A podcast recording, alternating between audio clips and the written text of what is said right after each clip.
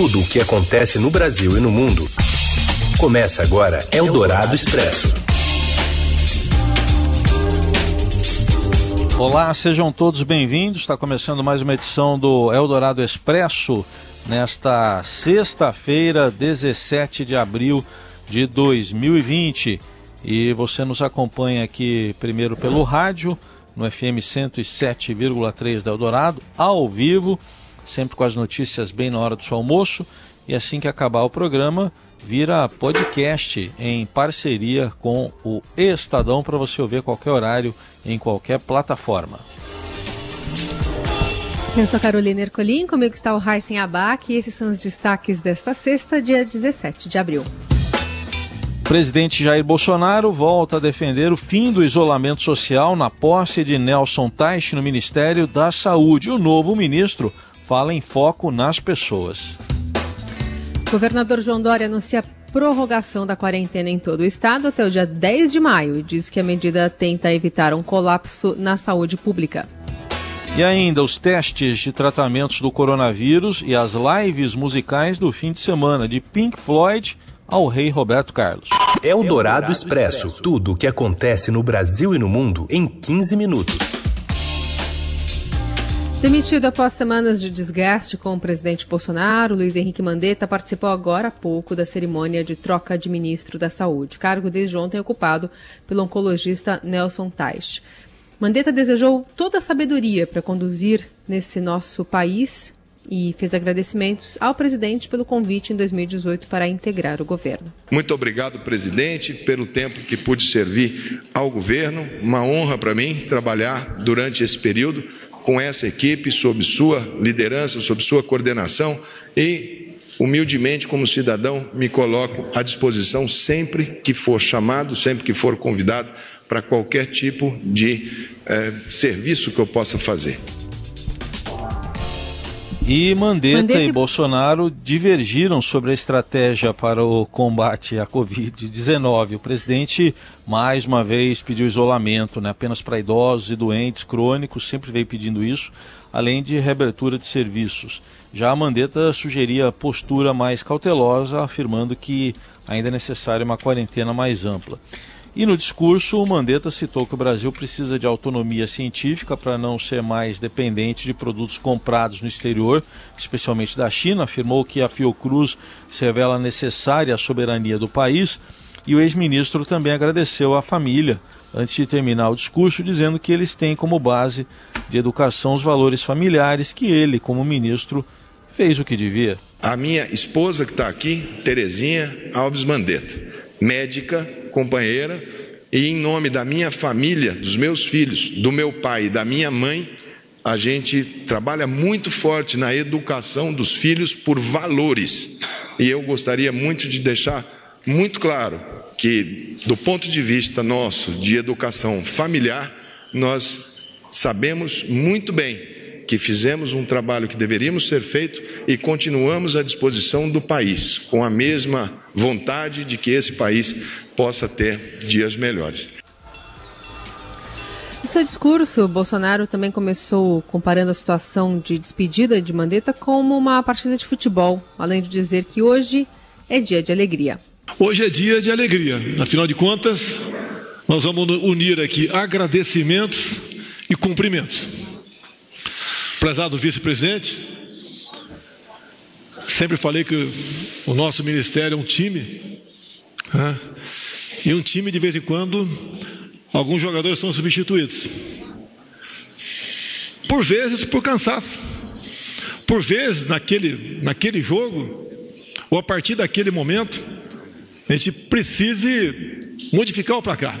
Por que substituir? A visão minha é um pouco diferente do ministro que está focado no seu ministério. A minha visão tem que ser mais ampla. Eu tenho certeza que o Mandetta fez o melhor, deu o melhor de si para atingir esse objetivo. E eu agradeço, Mandetta, no fundo do coração. Aqui não tem vitoriosos nem derrotados. A história lá na frente vai nos julgar. E Bolsonaro afirmou que chegará um momento em que lhe darão razão sobre a melhor estratégia de combate ao coronavírus. Segundo ele, metade dos prefeitos defende a reabertura do comércio nas cidades é, comércio fechado para reduzir a circulação de pessoas e evitar a propagação da doença. O isolamento social é, segundo autoridades sanitárias, a forma mais eficaz de combater a pandemia. Acreditando na imprensa brasileira, viu a matéria que 50% dos prefeitos estão divididos no tocante à abertura. Até pouco tempo era 100% o contrário, ou 99%. Eu tenho certeza que eles sabem dessa necessidade Pois é, nessa cerimônia ainda o presidente não citou a fonte do dado. O Estadão questionou a Secretaria de Comunicação da Presidência, que não havia respondido até a publicação desta notícia. O recém-impossado ministro da Saúde, Nelson Teich, afirmou que o foco da atuação da pasta será as pessoas. Eu tenho colocado isso, o foco que a gente tem aqui, em tudo que a gente vai fazer, é nas pessoas. Por mais que você fale em saúde, por mais que você fale em economia, não importa o que você fala, o final é sempre gente. E Taishi destacou que há uma pobreza de informação sobre o novo coronavírus e defendeu a integração de informações dos ministérios sobre a doença para embasar melhor o planejamento de combate ao vírus. E ontem, ontem foi a despedida de Luiz Henrique Mandetta da equipe do ministério quem conta os detalhes para a gente é o repórter lá de Brasília, André Borges. O ex-ministro Luiz Henrique Mandetta deu um recado muito direto para os funcionários do Ministério da Saúde, poucos minutos antes ali dele deixar a pasta. Ajudem quem vai chegar, a gente não sabe. Se chegar com uma equipe toda pronta, coloquem-se à disposição, ajudem, não, não, não, não deixemos que as coisas se pedirem que vocês, por evento, eventualmente, tenham que continuar, continuem, é, façam o possível é, para ajudar. Não, não vamos deixar. Isso é também é, não só um pedido, mas é também a minha última, a minha última ordem para vocês, para que vocês possam fazer o melhor. O recado direto é para o corpo técnico do Ministério da Saúde. Foi curiosa a situação, porque enquanto o agora ex-ministro Mandetta dava essa entrevista dentro do Ministério, do prédio ali do Ministério da Saúde, na esplanada, a poucos metros dali, dentro do Palácio do Planalto, começava também a coletiva de imprensa com o presidente Jair Bolsonaro para anunciar o novo ministro da Saúde, o oncologista Nelson Teich. O que eu conversei com o Dr. Nelson é que gradativamente nós temos que abrir o emprego no Brasil essa grande massa de humildes não tem como ficar preso dentro de casa. E o que é pior, quando voltar, não ter emprego. Entre tantas incertezas do que vai acontecer sobre a condução dos trabalhos na pasta, está também o futuro dos servidores que trabalham ali. Apesar do novo ministro ter sinalizado é, que haverá uma mudança de postura do Ministério da Saúde, ainda é uma incógnita, que se viu até semanas anteriores em publicações que o atual ministro agora, Nelson Teich, fez, foi uma defesa, inclusive, do que eh, Mandetta desenvolvia à frente do ministério. Defendeu sim o isolamento social e disse que ele estava funcionando com sucesso eh, no Brasil. A questão é saber o que, que vai acontecer também sobre a questão do isolamento é isso. Obrigada, André. E no discurso de ontem, o novo ministro também disse que a política de isolamento social não vai sofrer mudanças abruptas, mas disse que faltam informações ainda precisas para a tomada de decisões. A primeira coisa é a parte do distanciamento, do isolamento. O que, que acontece? Não vai haver qualquer definição brusca, radical de, de, de do que vai acontecer. O que, que é fundamental hoje? É que a gente tem informação cada vez maior sobre o que, que acontece com as pessoas com cada ação que é tomada. Como a gente tem pouca informação, como é tudo muito confuso, a gente começa a tratar a ideia como se fosse fato e começa a trabalhar cada decisão como se fosse um tudo ou nada e não é nada disso. Eldorado Expresso. E o presidente Jair Bolsonaro escala um contra-almirante para gerenciar a transição no Ministério da Saúde. Acompanhe os detalhes com o Tiago Faria. Olá, Carol Heisen, o novo ministro da Saúde, o oncologista Nelson Teich, tomou posse agora há pouco e, como revelou mais cedo a nossa repórter de Brasília, a Jussara Soares, o presidente Jair Bolsonaro escalou um militar para ser uma espécie de gerente nesses primeiros dias dele no ministério. Vai ser o contra-almirante Flávio Rocha, que é chefe da Secretaria de Assuntos Estratégicos. Ele não vai ter um cargo específico na estrutura do Ministério da Saúde, mas ganhou essa missão do presidente de auxiliar o novo ministro durante a transição. O contra-almirante está no governo desde fevereiro, quando ele foi nomeado na SAIA, Secretaria de Assuntos Estratégicos, e desde então ele se tornou um dos principais assessores do Bolsonaro. Está sempre do lado do presidente, nas reuniões. Sua função é ser uma espécie de filtro dos problemas que chegam ao gabinete presidencial. Na época, a nomeação do contra-almirante foi vista ali por alguns auxiliares do Palácio do Planalto como uma tentativa do Bolsonaro de se afastar um pouco da ala radical do seu time, composta principalmente pelos chamados olavistas, seguidores do escritor Olavo de Carvalho, que é o guru do bolsonarismo. É, ontem o Bolsonaro já havia inclusive indicado que dessa vez vai intervir na montagem da equipe da saúde. Diz que indicaria alguns nomes para integrar o time e é uma postura diferente do que ele fez com o Mandetta, o Luiz Henrique Mandetta, que foi demitido ontem. O agora ex-ministro, né, sempre frisou que teve liberdade para escolher as pessoas com quem trabalharia e sempre também ressaltava que montou uma equipe formada, em sua maioria, por técnicos, embora também tenha escalado políticos de carreira no ministério, como os ex-deputados José Carlos Aleluia e o Abelardo Lupion, os dois do DEM, mesmo partido do Mandetta. Agora, o Bolsonaro já disse que vai dar um tempo necessário para o Nelson Teich montar sua equipe, é, principalmente porque o novo ministro é da área médica, tem apoio da comunidade médica, mas é visto como inexperiente em relação ao mundo político e na gestão pública. Eldorado Expresso. E o governador de São Paulo, João Dória, decidiu ampliar a quarentena e recebe pressão de abertura em cidades do interior. O Pedro Venceslau conta pra gente. No momento que o estado de São Paulo registra um aumento dos infectados com o Covid-19, o governador João Dória anunciou hoje que vai estender a quarentena em todo o estado de São Paulo. O governador, por enquanto, tem evitado o lockdown, que seria o fechamento total do estado. Anunciamos no estado de São Paulo e também na capital de São Paulo a prorrogação da quarentena até o dia 10 de maio. Domingo está prorrogada a quarentena em todo o estado de São Paulo, valendo a determinação do governo do estado para os 645 municípios. A decisão foi amparada pelo grupo de contingência do Covid-19, o comitê médico, eles é que nos indicam, eles é que orientam todas as decisões do governo do estado de São Paulo.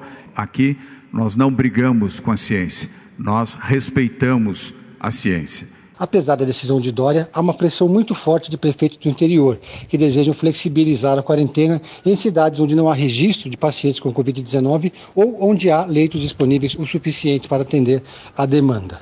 Eldorado Expresso.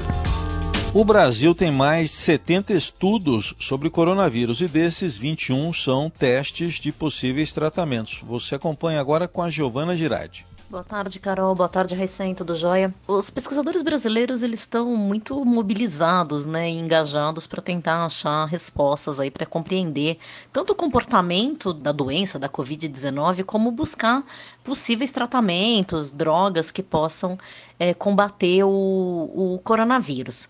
É, existe uma, uma comissão chamada Comissão Nacional de Ética em Pesquisa, a CONEP, é um órgão ligado ao Ministério da Saúde, e são eles que dão o aval para pesquisas que envolvam seres humanos. Então, por exemplo, ensaios clínicos, né, coisas que você precise é, necessariamente envolver é, as pessoas na pesquisa. Eles fizeram um levantamento mostrando que já tem 76 estudos com seres humanos sendo feitos no Brasil, 21 deles são de ensaios clínicos de possíveis tratamentos para infecção.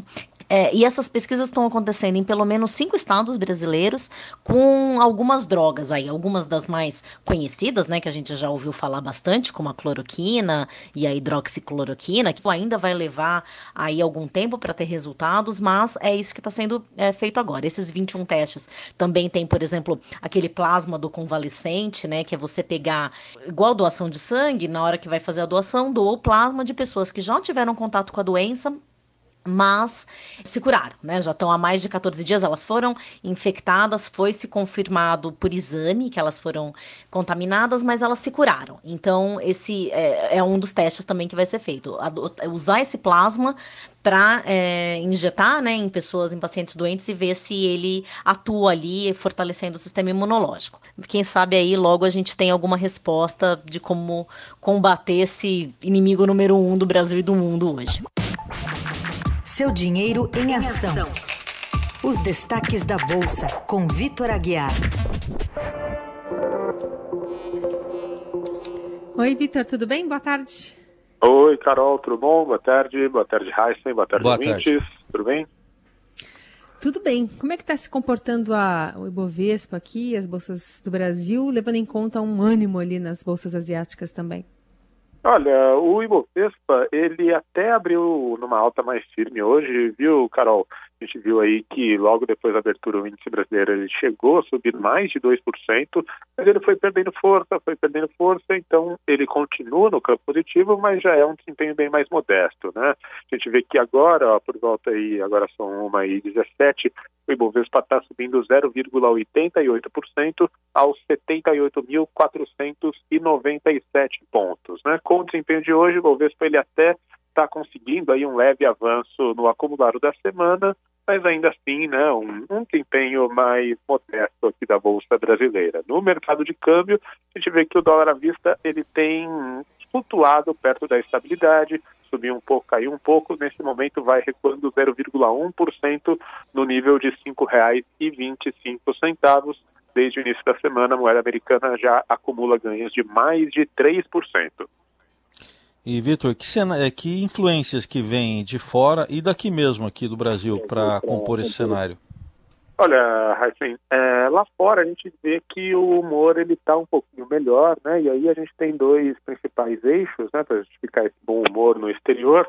Em primeiro lugar, né, tem aí todo esse noticiário envolvendo a reabertura gradual de alguns países, principalmente lá na Europa e os Estados Unidos, né? O Trump ontem ele deu aí algumas declarações indicando, né, que aos poucos, gradualmente, né, talvez em alguns estados a, a situação ela volte a, a, né, já, já começa aí um processo lento de normalização das atividades e além disso a gente teve lá na China alguns dados referentes à economia e aí né é uma coisa que é, é curiosa né porque enfim a gente viu a divulgação do PIB da China no primeiro trimestre. Quando a gente bate o olho no número, né, um número até chocante, uma queda de 6,8% no PIB da China. Lembrando que a China sempre né, divulga ali aqueles PIBs, crescimento de 5%, 10%, então queda de 6,8%, mas ainda assim o mercado esperava um tombo ainda maior então, né, é, pode parecer contraditório, mas essa queda de 6,8% no PIB, no fim, acabou até aliviando um pouco a tensão em relação ao que viria lá da China. Apesar desse bom humor lá fora, aqui dentro a gente vê que os investidores eles estão sim muito preocupados com as tensões no cenário político, né? Então, é, ontem a gente teve a troca lá no Ministério da Saúde, né? O Luiz Henrique foi demitido e agora né, existe toda uma incerteza quanto às diretrizes das políticas de isolamento que vão ser tomadas pela pasta a partir de agora. E além disso, o presidente Jair Bolsonaro e o presidente da Câmara, Rodrigo Maia, né, eles têm trocado farpas e o que é claro que gera toda uma preocupação em relação né, ao andamento de pautas, tanto ali do ponto de vista de política pública de saúde, quanto da política econômica, e é claro que esse ambiente inspira muita cautela para os investidores. Vitor, obrigada pelas informações. Seguimos acompanhando aqui pelo seudinheiro.com. Bom fim de semana. Bom fim de semana a todos, gente. Um abraço, até mais. Você ouve Eldorado Expresso. De volta com o Dourado Expresso, as notícias mais importantes, quentinhas, agora nesta tarde. A gente fala também sobre o Rio de Janeiro, porque o Exército pediu informações à Prefeitura do Rio sobre sepulturas para mortos pelo coronavírus. Caio Sartori. Boa tarde a todos da Rádio Dourado. Pois é, o Exército quer saber a capacidade de cemitérios e de número de sepulturas em cidades do interior do Rio de Janeiro. Esse documento foi enviado em caráter urgente para prefeituras aqui do interior do estado, né? E foi publicado nas redes sociais do prefeito de Três Rios, uma cidade aqui no interior do Rio, o Josimar Salles. Nesse documento, né, um ofício, o Exército pede quer saber um levantamento de dados estatísticos referentes à quantidade de cemitérios, disponibilidade de sepulturas e capacidade de sepultamentos diários. Ou seja, o, o Exército quer estimar é, a capacidade que essas cidades têm de fazer um sepultamento em massa de possíveis mortos pela Covid-19, né, a doença gerada pelo novo coronavírus. Aí depois procurado para comentar né, o que, que quer fazer com isso. O Comando Militar do Leste, né, que atua aqui no Rio, no Espírito Santo e em Minas Gerais, falou que lida com cenários hipotéticos e que tem que estar pronto para um cenário catastrófico como esse, em que as pessoas precisem passar por sepultamentos em massa. É, e outra notícia triste aqui no Rio hoje é que a Secretaria Estadual de Administração Penitenciária confirmou a primeira morte de um detento pela Covid-19. Né, um idoso de 73 anos que ficava no Instituto Penal Cândido Mendes, no centro da cidade, que é voltado justamente para pessoas acima dos 60 anos. Volto com vocês aí no estúdio. Boa tarde a todos da Rádio Eldorado. Eldorado Expresso. Bom, não tem futebol porque a bola não está rolando por causa da pandemia, mas tem solidariedade. E essa história que a gente traz aqui é do Botafogo de Ribeirão Preto, no interior de São Paulo. Quem conta é o Robson Morelli. Olá, amigos! Hoje eu quero falar de uma iniciativa bacana lá do, do Botafogo de Ribeirão Preto. O Botafogo fez uma campanha para vender ingressos é, de partidas que não existem para arrecadar dinheiro e para distribuir para os departamentos de saúde da cidade. Os ingressos variam de 20 a 80 reais. O, o torcedor compra é, esse, esse ingresso, ganha um voucher e depois ele pode trocar esse voucher é, durante seis meses até pelas partidas que o clube fizer no seu estádio. É bacana porque o dinheiro é todo revertido para o combate é, à Covid-19 e a cidade de Ribeirão Preto, através do Botafogo, é, faz esse, esse projeto legal que conta com a participação dos torcedores do time e com os moradores de modo geral da cidade. Nenhum dinheiro fica no cofre do clube. Todo o dinheiro vai ser revertido, entregue para é, os hospitais que cuidam diretamente no, do, do, combate à doença. É isso, gente. Falei, um abraço a todos, valeu. Eldorado Expresso.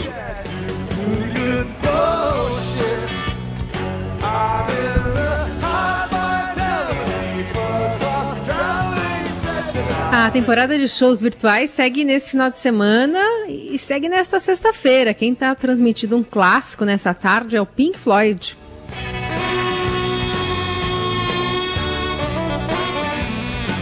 Aliás, a banda britânica anunciou que vai transmitir shows e filmagens raras no canal da banda do YouTube semanalmente a partir de hoje. O show que está abrindo essa série é o icônico Pulse. Além de Money, que a gente está ouvindo aí, há 22 músicas no set list, incluindo Another Brick in the Wall, I Wish You Were Here e Shine On You Crazy Diamond. Depois de cancelar também a turnê no Brasil por causa da pandemia do novo coronavírus, outra banda, o Metallica, também iniciou uma série de, anunciou, né, na verdade, uma, uma série com shows icônicos no projeto Metallica Mountains, todas as segundas-feiras. Portanto, os shows estão disponíveis sempre às nove da noite no horário de Brasília.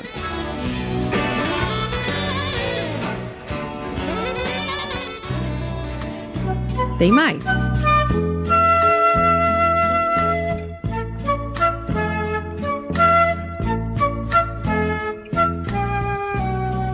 Não adianta nem tentar me esquecer. Roberto Carlos, o rei, vai comemorar seu, seu aniversário de 79 anos neste fim de semana. E vai fazer assim, vai fazer isso, né? Vai fazer essa celebração com uma live no seu canal oficial no YouTube. Detalhes tão pequenos de nós dois. São coisas muito grandes para esquecer. A transmissão será em sua casa, vai durar 45 minutos e a TV Globo vai transmitir as três primeiras músicas ao vivo. A equipe do cantor anunciou que ele não sairá da varanda da sua casa e o público deve acompanhar grandes sucessos, né? A gente não sabe exatamente o set list, Mas essa que tá tocando seria de bom tom aparecer, né, Heisen?